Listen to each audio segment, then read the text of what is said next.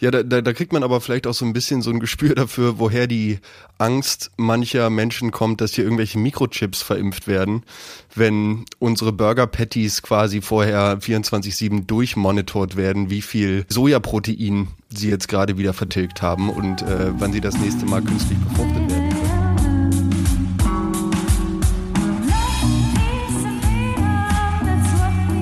Wir. Arbeit, Leben, Liebe. Der Mutmach-Podcast der Berliner Morgenpost. Hallo und herzlich willkommen zum Mutmach-Podcast. Hier sind wieder Paul und Suse Schumacher. Und lieber Paul, wie ist es gerade bei dir? Du bist uns mir zugeschaltet heute Morgen. Genau, wir, wir telefonieren einmal mehr. Mir geht's super und ich bin ja gar nicht Hajo. Was, was hat's denn damit eigentlich auf sich? Ja, wir müssen mal vielleicht einmal erklären, die, die uns nicht kennen und vielleicht das erste Mal hören. Der Chef des Ganzen, der, der auf der Verpackung draußen drauf ist, Hajo Schumacher ist im Moment in einem Sabbatical Light, insofern nicht verfügbar, was auch, glaube ich, viele Twitter-Follower gerade bemerken. Und freundlicherweise, damit dieser Podcast irgendwie weiterläuft und weil wir die Kelly Family des deutschen Podcasts sind, hat unser großer Sohn, du nämlich, Ja. Paul, äh, gesagt, er springt ein und wird hier mein Sidekick. Genau. Wie geht's dir überhaupt damit gerade? Ja, ich bin der Robin zu, zu deiner Catwoman. Ich ähm, bin Catwoman gefällt mir ganz, ganz hervorragend. und, und Batman, aka Hajo Wayne, tigert den ganzen Tag durch die Bathöhle und sucht nach neuen interessanten Geschichten, die er sich aus den Fingern ziehen kann. Könnte man meinen, aber tatsächlich ist er mehr ein Dobby. Er ist mehr ein Dobby Also wir momentan. haben hier echt, ja, wir haben hier einen Dobby zu Hause und zwar hat er ja den guten Kobold und tigert durch die Wohnung und macht die Wohnung sauber und ich bin Ah. ihm dafür sehr, sehr, sehr dankbar. Zumal ich ja am Sonntag auch noch äh, einen zweiten Podcast vorbereiten musste oder wollte. Ich war nämlich eingeladen bei Mickey Beisenherz Ei. im Podcast Apokalypse und Filtercafé. Der wird jetzt quasi zeitgleich mit unserem hier ausgestrahlt. Wow. Kennst du Mickey Beisenherz eigentlich? Naja, Freund und journalistischer Kollege von Papa, oder? Und Gagschreiber fürs Dschungelcamp oder sowas?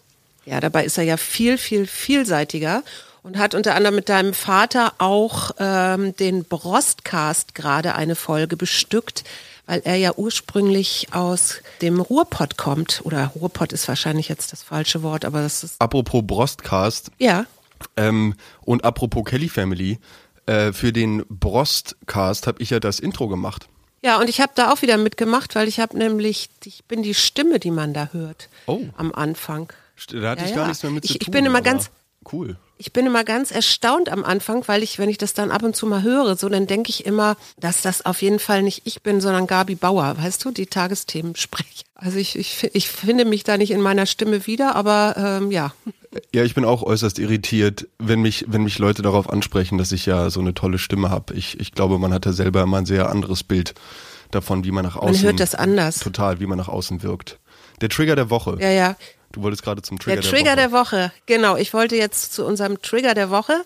Ich habe nämlich einen. Mhm. Äh, als ich zu Rewe reinging, vor, vor ein paar Tagen, lag da ein großes DIN A2-Heft mit Wir und Jetzt für regionale Landwirtschaft. Mhm. Und das ist wieder so ein kleiner Klebesticker, äh, Klebestickerheft, wo du dann die wunderschönsten Tierfotos, da guckt dich dann so ein treues Ferkelchen an und dann läuft da das Hühnchen durchs Gras Oh, und schön. so wie, ich habe mich in dem Moment echt geärgert, weil ich gedacht habe, ihr scheiß agrare Landwirtschaft, ihr seid doch gar nicht so. Es ist doch gar nicht so, dass irgendwelche Schweinchen draußen rumrennen dürfen. Im Gegenteil, du fährst hier in Mecklenburg-Vorpommern an irgendwelchen Hallen vorbei, wo kein Fenster ist, wo nichts dran steht, wo ein Stacheldrahtzaun drumherum ist. Und dann kannst du davon ausgehen, dass das garantiert wieder äh, so ein äh, Hühnerhof oder sowas ist. So ein Mastbetrieb auf der, der widerlichsten Art und. Weise. Aber die haben natürlich hier auch ein bisschen was zum Lernen für die Kleinsten, die dann da hoffentlich diese kleinen bunten Sticker reinkleben, die sie dann bekommen, wenn Mami an der Kasse bezahlt, ja. Und jetzt sag mir doch mal, wie heißt denn das weibliche Wildschwein? Na, das ist eine Bache. Ja, super. Genau. Das weiß ich natürlich. Und was ich dann ganz gruselig fand, die haben hinten im Heft, also es ist schon ein etwas dickeres Heft, haben sie Landwirtschaft 4.0 Aha. und steht unter anderem der Fitnesscheck. Dieser klei diesen kleinen Zylinder trägt die Kuh im Magen. Über solche Vitaltracker übermitteln Kuhverstehsysteme wie die vom Smextex an eine App, wie gut die Tiere fressen, wann sie fruchtbar sind, wie es ihnen geht. Boah. Bäh. Naja, weißt da- du, da werde ich doch sofort zum Vegetarier. Ja, da, da, da kriegt man aber vielleicht auch so ein bisschen so ein Gespür dafür, woher die Angst mancher Menschen kommt, dass hier irgendwelche Mikrochips verimpft werden, wenn unsere Burger Patties quasi vorher 24-7 durchmonitort werden, wie viel Sojaprotein sie jetzt gerade wieder vertilgt haben und äh, wann sie das nächste Mal künstlich befruchtet werden können, um noch ein paar Liter Milch aus dem Euter fließen zu lassen. Naja, und da haben die diese, diese Macher hier mit der, äh, dieser, ja, dieser Broschüre natürlich gleich zwei Fliegen mit einer Klappe äh, geschlagen, weil nämlich bei diesem Landwirtschaft 4.0 auch diese ganzen Firmen auftauchen, die äh, dafür sorgen, dass man dann den Roboter hat, der hier, was weiß ich, die den, äh, das Feld sät oder äh, der Klimaschützer angeblich, also der Feldroboter, der sehen kann und Unkraut jäten. Ne? Also Ich finde, Unkraut gehört ja ich, auch dazu, es ist ja für manche Hobbygärtner nicht so ganz nachvollziehbar, aber so ein Unkraut sagt ja auch etwas über den Zustand des Bodens, über und manchmal ist es ja auch gut für Tiere, zum Beispiel, ich denke so an Schmetterlinge und Brennnesseln oder so, ja, also die gerne Brennnesseln fressen und da ihre Eier dann legen. Ja, ich, also ich, ich kann das nur aus der, aus meiner Fachpraxis bestätigen. Unkräuter sind in vielen Fällen tatsächlich auch Zeigerpflanzen für gewisse Eigenheiten im Boden. Sprich zum Beispiel der, Ja. der Breit- und Spitzwegerich deuten zum Beispiel auf eine Schadverdichtung im Boden hin, auf sehr, sehr dichten, sehr, sehr kompakten Boden mit einem schlechten Korngrößengefüge und einer schlechten Porenverteilung, wohingegen zum Beispiel die Brennnessel ein Stickstoffzeiger ist. Ähm, Da habe ich ja dann so meine persönliche Theorie zu. Ne? Äh, der menschliche Urin, der menschliche Hahn enthält relativ viel Stickstoff. Ja. Und nun kennt man das ja an den Badestellen, gibt's dann immer so diese eine Pinkelecke irgendwo. Und ganz häufig ist das ja so, dass. Echt? Ich habe noch nie eine Pinkelecke gesehen an einer Ach, Badestelle. Interessant. Du, äh, äh, wie oft ich dich schon in Pinkelecken in Badestellen hab hocken sehen über unsere gemeinsame Zeit in Urlauben zu Mama. Also entschuldige bitte. Ähm, ich kam nur auf die Idee, dass wenn da so viel hingepinkelt wird, ähm, tatsächlich die Brennnessel quasi Mother Natures Antwort als Schutzmechanismus ist, damit da einfach nicht noch mehr Stickstoff auf dieser Fläche ausgebracht Ja. wird, quasi. Ähm, weil natürlich auch ein Ungleichgewicht von den verschiedenen Nährstoffen im Boden das Pflanzenwachstum beeinträchtigt. Ja, und fürs Wasser natürlich auch am Ende nicht gut ist. Ne? Genau, aus, in, ins Grundwasser können dann auch noch verschiedene eklige Substanzen ausgewaschen werden. In Berlin ist das Ganze ja tatsächlich zu Zeiten der Love Parade noch ein viel größeres Problem gewesen, weil dort der Urin dann im Zweifel auch noch mit verschiedenen synthetischen Stoffen versetzt war, die aber leider dem Boden überhaupt gar keinen Spaß machen, sondern lediglich dem Konsumenten. Tiergarten, ne? Mhm. Ja, das ist aber ja auch, ich dachte gerade an die Wasser, also inzwischen nimmt man ja Wasserproben. Mhm. Äh, zeig mir deine Wasserprobe, sag mir deinen Bezirk und ich sag dir, welche Droge dort am meisten konsumiert wird. Ja, genau. Oft genau, genau in die Richtung geht das. Ich glaube, in London hatten sie irgendwann mal tierisch hohe Werte von Kokain im, im städtischen Ja. Grundwasser gefunden. Ähm, auf jeden Fall sehr, sehr gruselig. Mit Corona machen sie das übrigens auch, ne? Deswegen wissen sie, dass mit Omikron sich hier auch so verbreitet, weil das kannst du natürlich auch am Wasser nachweisen, was da für Keime drin sind. Ne? Ach, Virusrückstände, verstehe. Virusrückstände, ja. Hm. Genau. Krass. Dein Trigger der Woche. Mein Trigger der Woche war, dass ich mir tatsächlich mal tiefer Gedanken über meine Schlafgesundheit gemacht habe. Es war ein ganz harmloses YouTube-Video, was einfach so in meinem Feed aufpoppte, wo mir ein junger, glatzköpfiger Mann erklärte, dass er an demselben Phänomen leidet wie ich, und zwar, dass er manche Tage aufwacht und so das Gefühl hat, als ob der Schlaf eigentlich gar nichts gebracht hat. Als ob ich noch genauso müde bin wie am Tag davor. Und dieser junge Mensch hatte es sich dann zur Aufgabe gemacht, quasi in Selbstexperimenten herauszufinden, was für ihn persönlich der beste Weg aus dieser Kraftlosigkeit heraus ist. Und Ja. eine ganz spannende, äh, ganz spannenden Zusammenhang gestoßen. Ähm, ich frage dich jetzt einfach mal so aus dem Blauen heraus, was trinkst du gerade? Äh, Im Moment habe ich gerade ein Glas Wasser hier vor mir stehen, aber davor habe ich eine Zitronenlimonade getrunken. Okay, wie lange liegt dein letzter Kaffee zurück? Der war vor, na, drei Stunden wenn man Vormittagskaffee trinkt, ist das Ganze tatsächlich nicht so super relevant. Wenn man sich so in die 15, 16 Uhr Richtung bewegt, dort hat äh, ja. der YouTuber herausgefunden, ähm, ist das hochgradig schädlich für den eigenen Schlaf, wenn man um diese Uhrzeit noch Koffein zu sich nimmt. Wir alle wussten, Koffein macht wach. Man kann dann nicht, danach nicht so gut pennen. Das Ganze hat tatsächlich auch einfach einen wissenschaftlichen Zusammenhang. Und zwar braucht Koffein fünf bis sieben Stunden, bis es auch nur zur Hälfte aus unserem System wieder herausgefiltert wurde. Sprich. Aber wie ist das jetzt mit Junkies? Mit Koffein-Junkies? Ja, ich bin ja ein Koffein-Junkie. Baut sich das dann bei mir schneller ab oder so? Wobei ich auch sagen muss, ich nutze manchmal auch tatsächlich alles, was ich nach 17 Uhr trinke, mhm. hält mich abends länger fit. Und manchmal vergesse ich das, dass es ja schon 17 Uhr ist und dann mhm. trinke ich Kaffee mhm. und sitze abends im Bett und mache Palim Palim und denke, was ist denn eigentlich los? Jetzt stehen die Sterne komisch oder mhm. äh, wieso kann ich jetzt nicht schlafen? Aber ich habe auch festgestellt, wenn ich dann vielleicht nicht so früh ins Bett falle, aber dafür dann auch nur ein paar Stunden schlafe, ist das manchmal gar nicht so, so tragisch. Also eher so wie, hm. ähm, vielleicht brauche ich gar nicht so viel Schlaf, ich immer denke. Genau, es geht nämlich um die Qualität des Schlafs letzten Endes. Also gar nicht so sehr die Dauer, sondern wie viel Zeit dein Körper quasi in den Tiefschlafphasen verbringen kann. Und ähm, mhm. Mich hat das Ganze so beschäftigt, weil ich vor, vor zwei Wochen eine etwas peinlichere Situation hatte. Mein Mitbewohner ist dort relativ spät nach Hause gekommen und frag mich nicht, aus, aus einem Anfall geistiger Umnächtigung heraus hatte ich den Sicherheitsriegel vor unsere Wohnungstür vorgelegt und dafür haben wir keinen Schlüssel. So, und damit du nicht äh, geklaut wirst. Genau, damit, du schläfst. Du genau, ja damit mich hier tief. niemand mitnimmt. Genau, ich schlafe unglaublich tief. Und das hatte zu der Folge, dass ich die halbstündigen Versuche meines Mitbewohners, mich hier wach zu kriegen und die Tür für ihn zu öffnen, einfach geflissentlich überschlafen habe. Ignoriert. Jegliche Anrufe, jegliches Klingeln, ähm, habe ich einfach so nicht gehört. Und das hat dann für mich natürlich. Kenn das? Ja, ja, mir war das irgendwie, ich habe das auch schon mitbekommen, dass Leute total tief schlafen. Aber ich dachte mir, fuck, was ist denn jetzt mal mit Feuermelder? was ist denn jetzt mal, wenn mich irgendwer aus einem, wirklich in einem Notfall wachkriegen will? Ähm, und das hat mich so ein bisschen dahin geführt, dass äh, ich mich ähm, durch dieses YouTube-Video so ein bisschen getriggert gefühlt habe, aber jetzt gar nicht, also gar nicht mal in so einem aggressiven oder in so einem negativen Sinne, sondern eher in so einem, hm, vielleicht müsste ich mich da mal wieder ein bisschen um mich kümmern. Und mhm. abgesehen von Schlaf sind noch zwei andere Faktoren unglaublich wichtig, aber Bewegung und Essen sind die beiden anderen großen Faktoren, die zu einem, einem energievolleren Tagewerk führen können. Äh, dazu passt ganz gut, dass die äh, Persönlichkeit anscheinend darüber entscheidet, was du für Ernährungsentscheidungen triffst. Also ob, ob du Vegetarierin bist mhm. oder Allesesser. Aha. Du bist ja auch ein Allesesser, ne? Ich, äh, sagen wir mal so. Du musst jetzt ganz stark sein.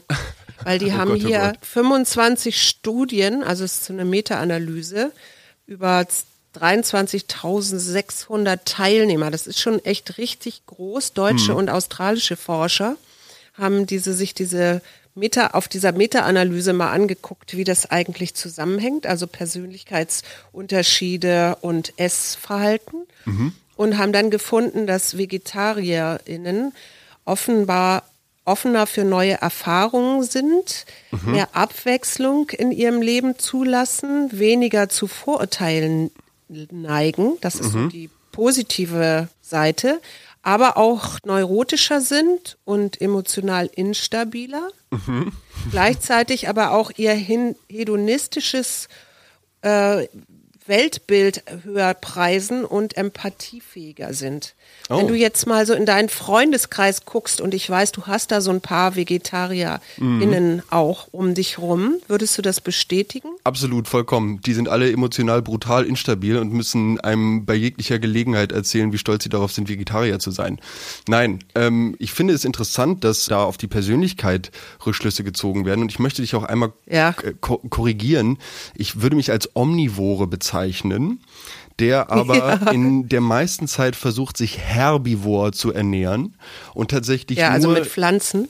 Also wenn ihr kocht zum Beispiel, da bin ich mir erstens sicher, ja. dass ihr doch einen gewissen Anspruch an die Fleischqualität habt. Und mhm. in solchen Fällen esse ich auf jeden Fall Fleisch. Ansonsten ist mir das über Corona total aufgefallen. Zu den wenigen Partys, ich glaube zwei oder drei Grillpartys, zu denen ich eingeladen war, da schienen die Menschen ja. jeglichen Bezug zu Partymengen verloren zu haben. Und es wurde so unglaublich viel Fleisch auf den Grill geworfen, dass ich wirklich mhm. mit, mit nicht nur einem, sondern beiden weinenden Augen dann dort letzten Endes, äh, nachdem ich mir mein gesamtes mitgebrachtes vegetarisches Essen reingedrückt hatte, mir noch da die Würstchen irgendwie äh, hinterschob, weil ich mir dachte, also bevor man es jetzt zubereitet und dann einfach so mir nichts, die nichts wegschmeißt, da esse ich es lieber ja. und nehme auch in ja. Kauf, dass mir vielleicht ein bisschen übel wird vom fünften Bratmaxe. Ähm, aber ja, ich weiß nicht, das ist dann, ich, das ist dann so eine Art von Selbstgeißelung, wo ich dann glaube ich äh, versuche für mich selber da so ein Gefühl von, ähm, ich möchte kein Teil dieses Systems sein, ähm, was diese, was dieses Fleisch wegwerfen produziert und gleichzeitig äh, sehe ich mich aber trotzdem in der Verantwortung, das Ganze dann irgendwie konsumieren zu müssen. Also das ist dann so meine ja, Form, meine Form der Selbstgeißelung dahingehend des die haben Umweltschutzes. Ja die haben ja dann auch sich nochmal hier angeguckt, Allesesser, ne? Also wo, wo, die sich dann eben auch unterscheiden und da haben sie dann mhm. höhere Werte für soziale Dominanz und äh, streben stärker nach Macht gefunden. Oh. Und da, da, hatte ich sofort Putin und Trump im Kopf. Oh Gott, oh Gott. So. Aber ich glaube, man müsste sich die Studie nochmal genauer angucken, weil ich finde immer so einfach ist es nicht. Weil ich kenne auch viele Leute, die sind vom Allesesser zum Vegetarier geworden. Mhm. Und ich frage mich, also was ich selber an mir vor, feststelle, ist, wenn ich mich mal so einen Monat rein vegetarisch unter, ernähre, mhm. dass meine Energiebilanz, ja, also dass ich, äh, die wird höher. Das heißt, mhm. ich äh, bin dann aktiver, ich äh, und da, da bin ich dann natürlich auch, wenn ich aktiver bin, ähm, dann sorge ich auch wiederum für mehr Abwechslung im Leben, ja, also oder in meinem Leben. Also ich weiß nicht, ob das so, so einfach so eins zu eins übertragbar ist, aber ich fand es erstmal ganz grundsätzlich spannend. Weißt du eigentlich, wie lange man eine FFP2-Maske tragen darf? Oder sollte, besser gefragt? Vier Stunden, glaube ich, oder? Ich habe sechs gefunden. Ja. Weißt du auch den einfachsten Weg, diese zu Hause einfach mal zu dekontaminieren? Waschen? nee, tatsächlich musst du sie nur so wie Blumenerde, die man zu Hause auch ganz einfach dekontaminieren kann, ein bisschen anfeuchten ja. und dann in den Backofen tun. Und äh, deine FFP2-Maske einmal frisch aufbacken und schon kannst du sie am nächsten Morgen unbeschadeter Dinge wieder anziehen. Naja, aus unserer Corona-Quarantäne hier vor Ort habe ich äh, da auch mitgenommen, dass du ab 60 Grad beim Waschen, das ist jetzt nicht Backofen, aber beim Waschen zumindest, klar, mit Waschmittel äh, auch infizierte Wäsche und so, also die Keime da abtöten kannst, Coronaviren. Mhm. Neil Young hat seine Musik von Spotify genommen. Wie hart trifft dich das, Mama? Ich finde es schade, aber ich kann den Protest, den er ja hat an Spotify, durchaus hm. nachvollziehen.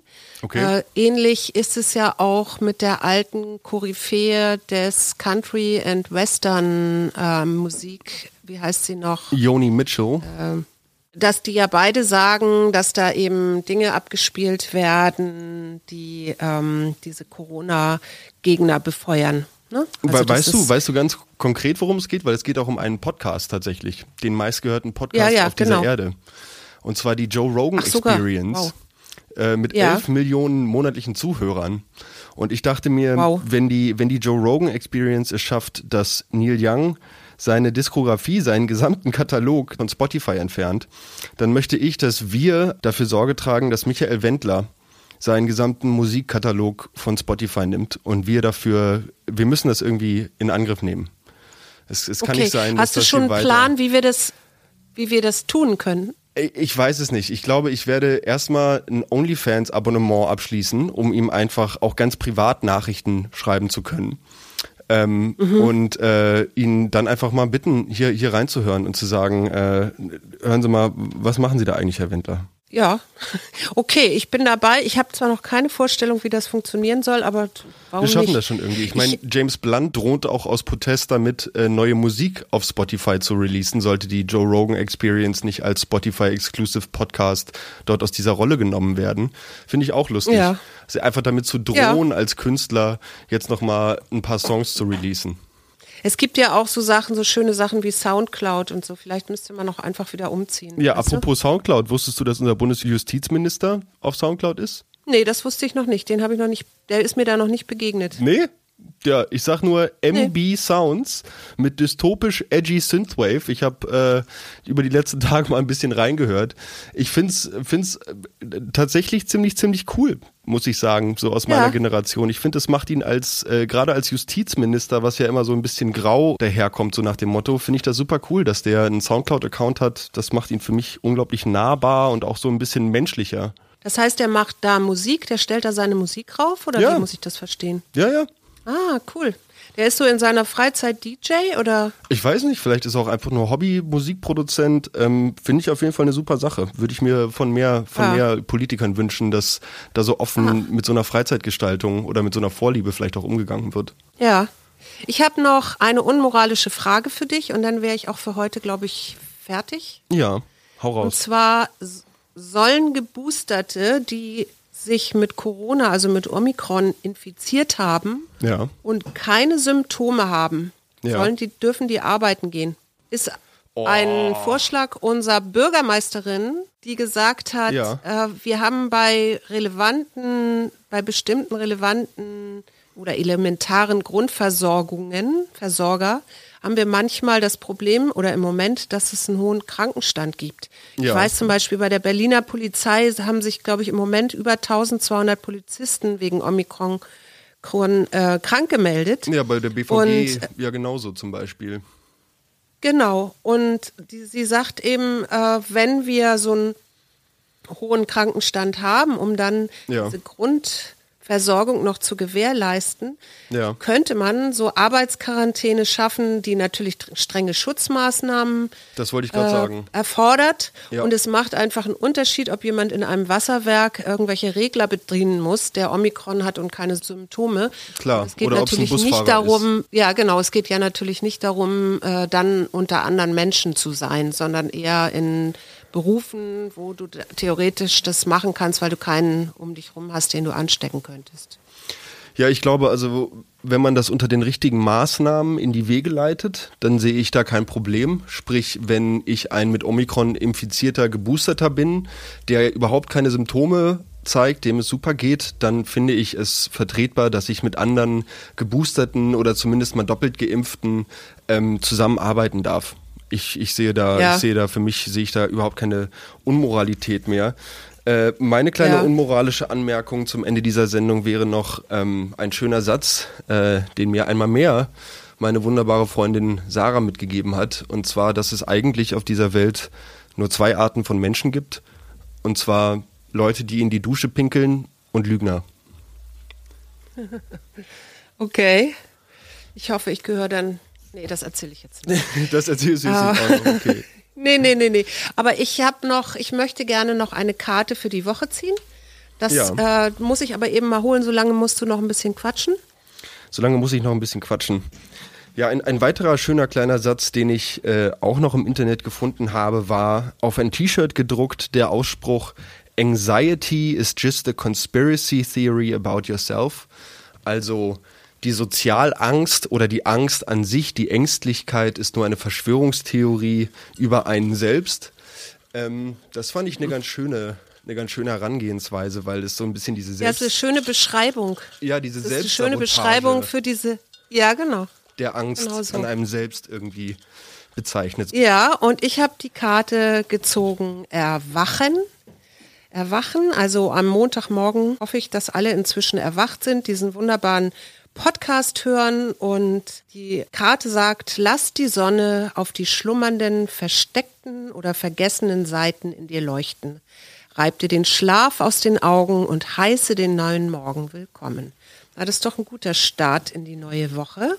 Ja, hervorragend. Wir wünschen, wir wünschen euch auf jeden Fall einen richtig guten Anfang. Ja, Und ja, hört doch mal bei Mickey rein. Genau. Ich höre natürlich auch gerne, was ihr dazu sagt. Und wir hören uns wieder mit einer Expertin, mit Annika Köppern, Freundin von mir, Naturtherapeutin, Coachin. Und wir wollen uns zu dritt ein bisschen über das Thema Natur und ob sie vielleicht eine Sie ist unterhalten. Schönen Wochenstart.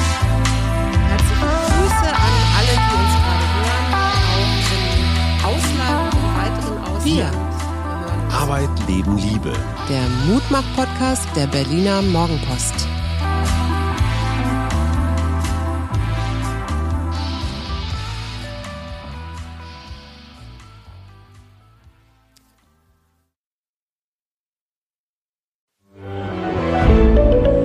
Ein Podcast von Funke.